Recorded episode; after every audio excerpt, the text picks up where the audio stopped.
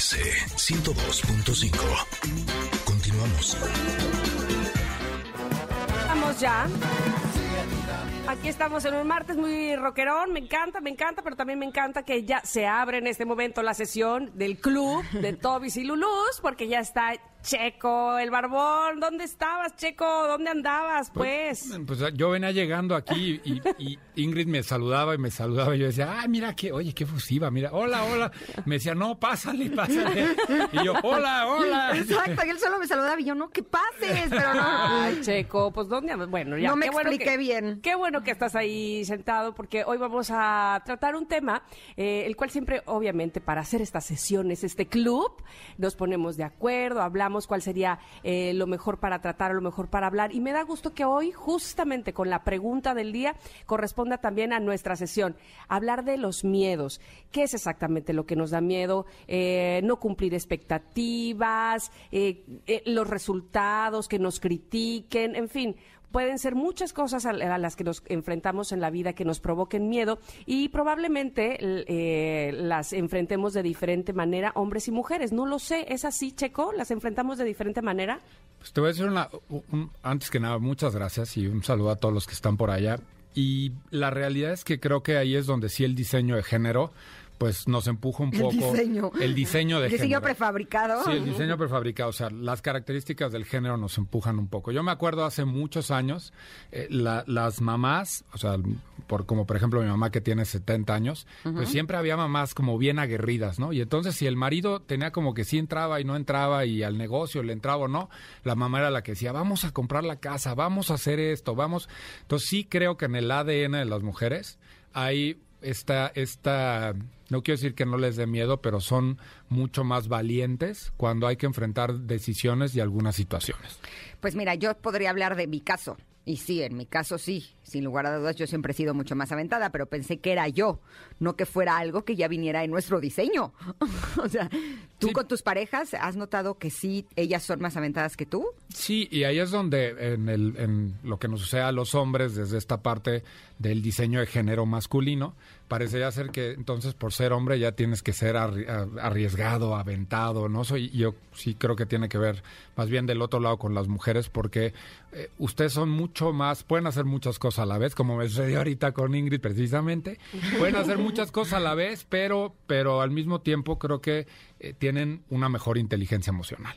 Esa es la verdad. O sea, es una perspectiva personal. Siempre digo, porque ya lo día me dijeron, oye, este, que si eres psicólogo, eres algo. No, simplemente hablo desde mi experiencia. Hay mujeres que trabajan mucho más en la inteligencia emocional y en esta parte de conocerse y entenderse. Entonces, desde ahí saben sus limitaciones, saben lo que es, pero, pero pues sí, ese empujoncito a veces a los hombres nos hace falta, ¿no?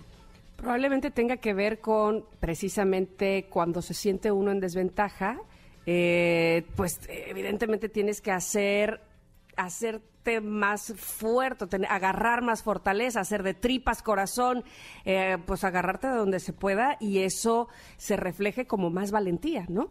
Sí, puede ser también. Yo pensándolo ahora, de repente también el instinto eh, maternal que ustedes tienen, pues es, te dice, pues o, o- o me defiendo, o me quedo acá, o voy hacia adelante, o esta familia que está aquí no se mueve, ¿no? Este, no quiero decir que a los hombres no nos pase eso, pero yo, yo sí he tenido el placer de estar rodeado de mujeres muy valientes.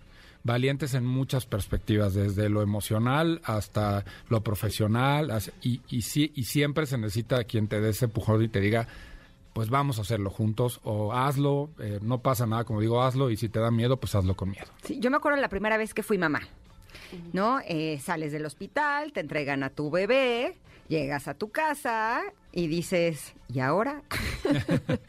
¿No? O sea, ves a este ser tan frágil, tan pequeñito, tan inocente y ahí yo sentí como el... ¡Ah!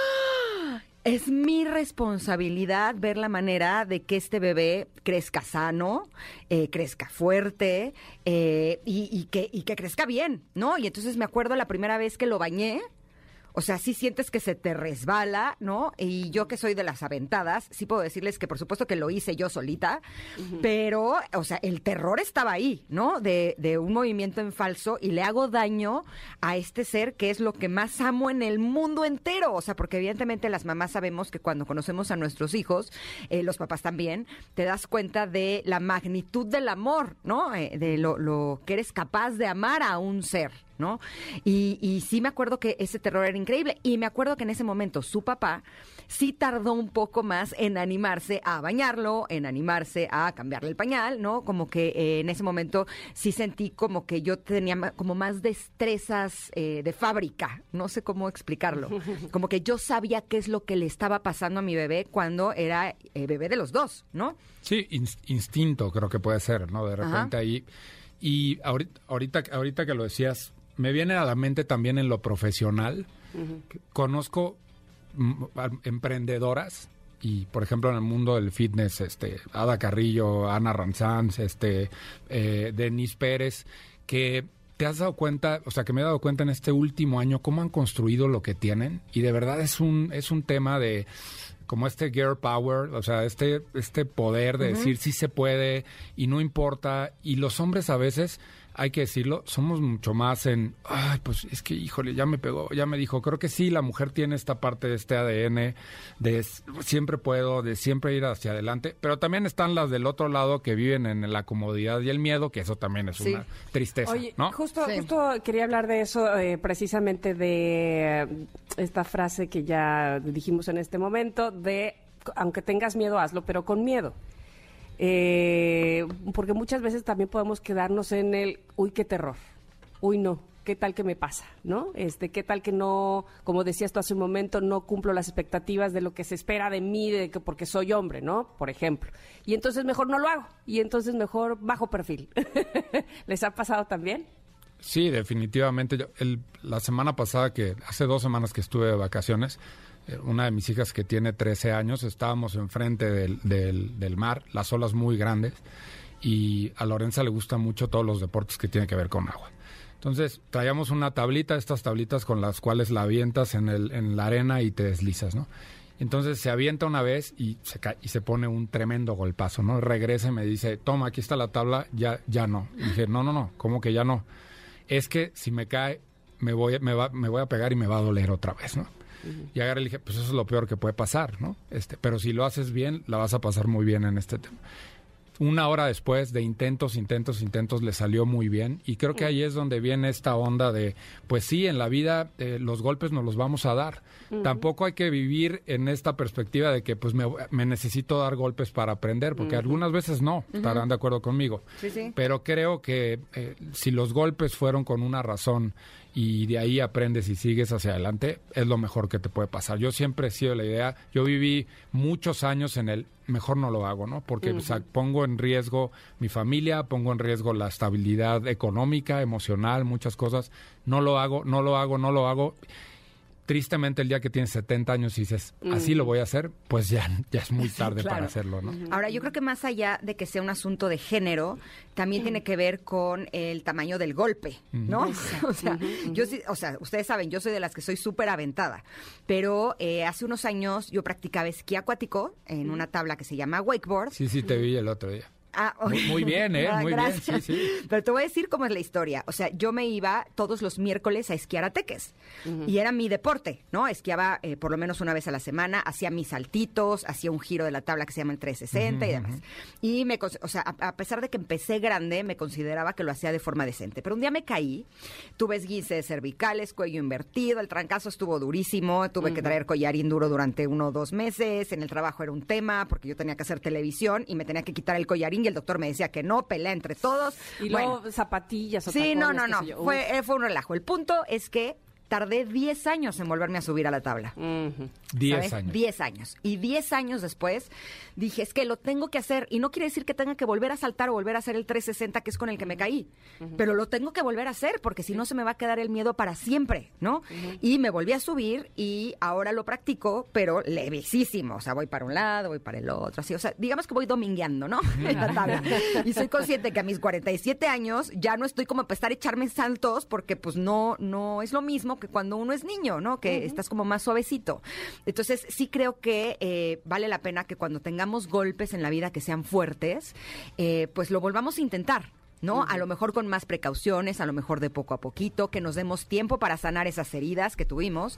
Eh, yo he tardado siete años en tener pareja. Eh, todavía no me he animado, pero eh, espero ya pronto lograrlo. Con miedo, pero voy. pues todavía no.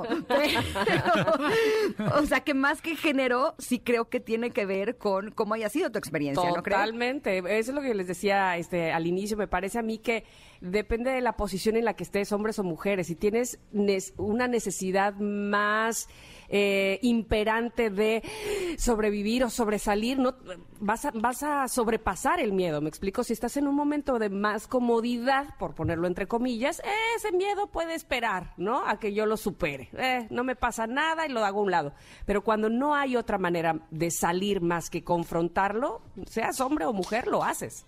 Sí, y, y ahorita pensando un poco en el tema de, los, del género, concuerdo con ustedes completamente en que sí tiene más que ver con la personalidad, pero también hablemos de los últimos 10 años en los cuales las mujeres han avanzado más que nosotros en, en, en muchos temas, ¿no? Y entonces la realidad es que hemos visto actos de valentía muy, muy, o sea, yo he podido ver con muchas mujeres alrededor actos de valentía de cosas que decías, oye, mira qué bien, ¿no? O sea, pero muy a su estilo, muy con su esencia, muy, y es donde volteo a ver a algunos carnales, a mis barbones queridos, y hay algunos que dicen, no, pues no, yo, pues yo aquí en mi sueldito y en mi comodidad de 10 años y feliz, ¿y estás feliz? No, no, y entonces, y entonces, pues es que el golpe puede ser muy duro, claro, pero más feo y más duro va a ser el golpe en 30 años que sigas aquí y estés aquí, porque el día de mañana, con mucho respeto al mundo Godín, no te van a, o sea, las compañías no necesitan a la gente, cuando no la necesitan, gracias, va y a lo que sigue. Claro. ¿no? está mal trabajar en una empresa, es bueno, pero simplemente si estás feliz y estás contento, pero desde hace muchos años se habla del emprendimiento, ¿no? El emprender y se puso muy sexy el tema del emprendimiento. Mm. Y el principal factor del emprendimiento es que tienes que quitar el miedo a fracasar. Eso, eso es lo desde donde partes, ¿no? Y también emprender en el amor es, es algo bien bonito, mi querida Ingrid. O sea que no le tengas miedo al éxito, no le tengas miedo.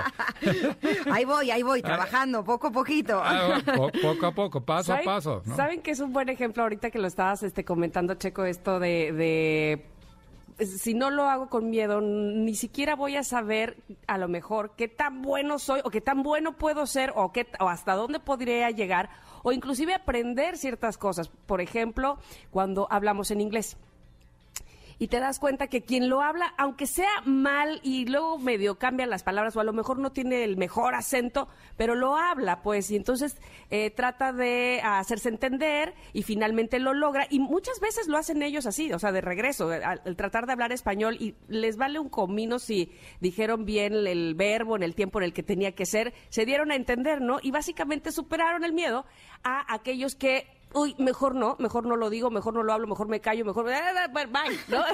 Oye, pero te va a dar risa porque yo a veces digo, ay, Diosito, mándame un novio que sea así bien padre, ¿no? Una persona así y que hable inglés para que pueda practicar.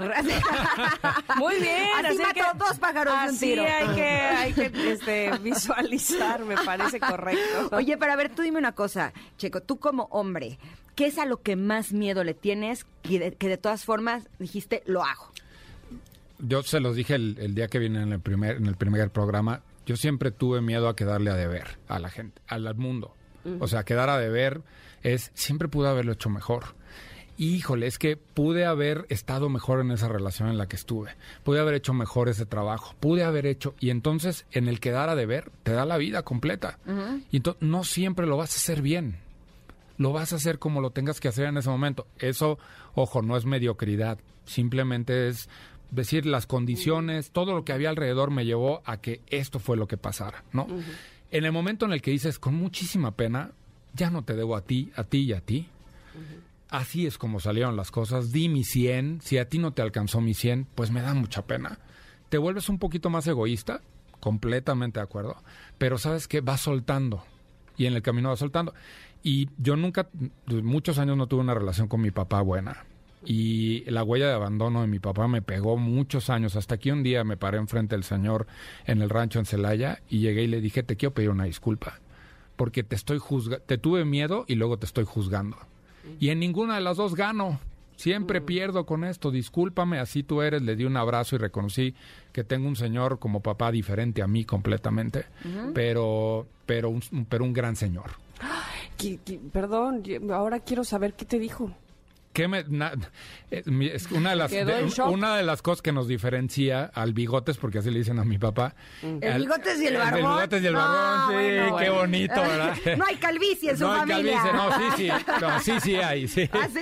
sí sí hay sí Pero no en el rostro. pero no en el rostro este lo que me dijo fue eh, eh, me abrazó nunca lo he visto llorar tres veces en su vida la primera fue el día que me casé No, ¿ah? y luego dije ay mira qué bonito está contento y luego me di cuenta que no estaba tan contento no Pues estaba llorando porque no le gustaba con Sí. quien te estabas casando. por- porque porque me, me dijo es que en el camino algo yo sabía que no estaba bien. Con muchísimo respeto a los, a los años y a lo que estuve, ¿no?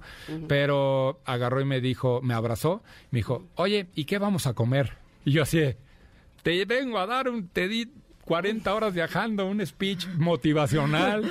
Y te dio Ya- hambre. Y me dio... Y volteé y le dije, ahí dije, ahí dije, pues sí, así es él. Lo abracé Es- y le dije, le di un beso, te quiero mucho y ya. Y te invito a unas carnitas. Y te invito a unas carnitas y ya, y ya sé que con mi papá eh, el, ese miedo, mucho, muchos años me dio miedo a comunicarme con él. Y hoy no, y, y yo le echo unos rollotes como soy y, y luego me terminé diciendo sí, no, gracias. Monosílabos. Sí. Éxito. Bueno, tenés éxito. pues me. Por lo menos me Oiga, des éxito. ya, ya estamos aquí en la platicada. Te digo que siempre nos falta como el cafecito o lo que va, este, vayamos a No, tomar. lo pero que ya nos falta tenemos- es tiempo, ya Pero- seamos Ya honestas. sé, ya sé. Pero no- nos falta tiempo, e- efectivamente. Pero por fortuna, Checo Hernández, el barbón, puede regresar nuevamente a esta cabina que ya sabes que es tuya.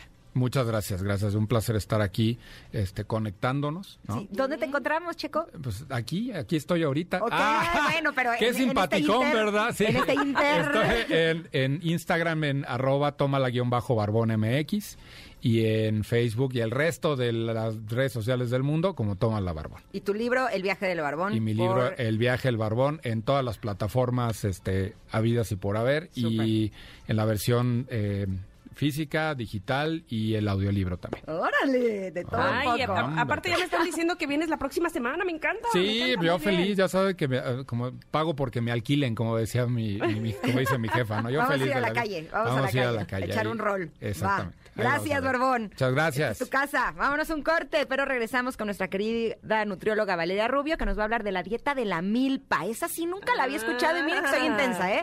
Soy intensa. Vamos y volvemos, somos Ingrid y Tamara y estamos aquí en el 102.5. Es momento de una pausa. Ingrid y Tamara, en MBS 102.5.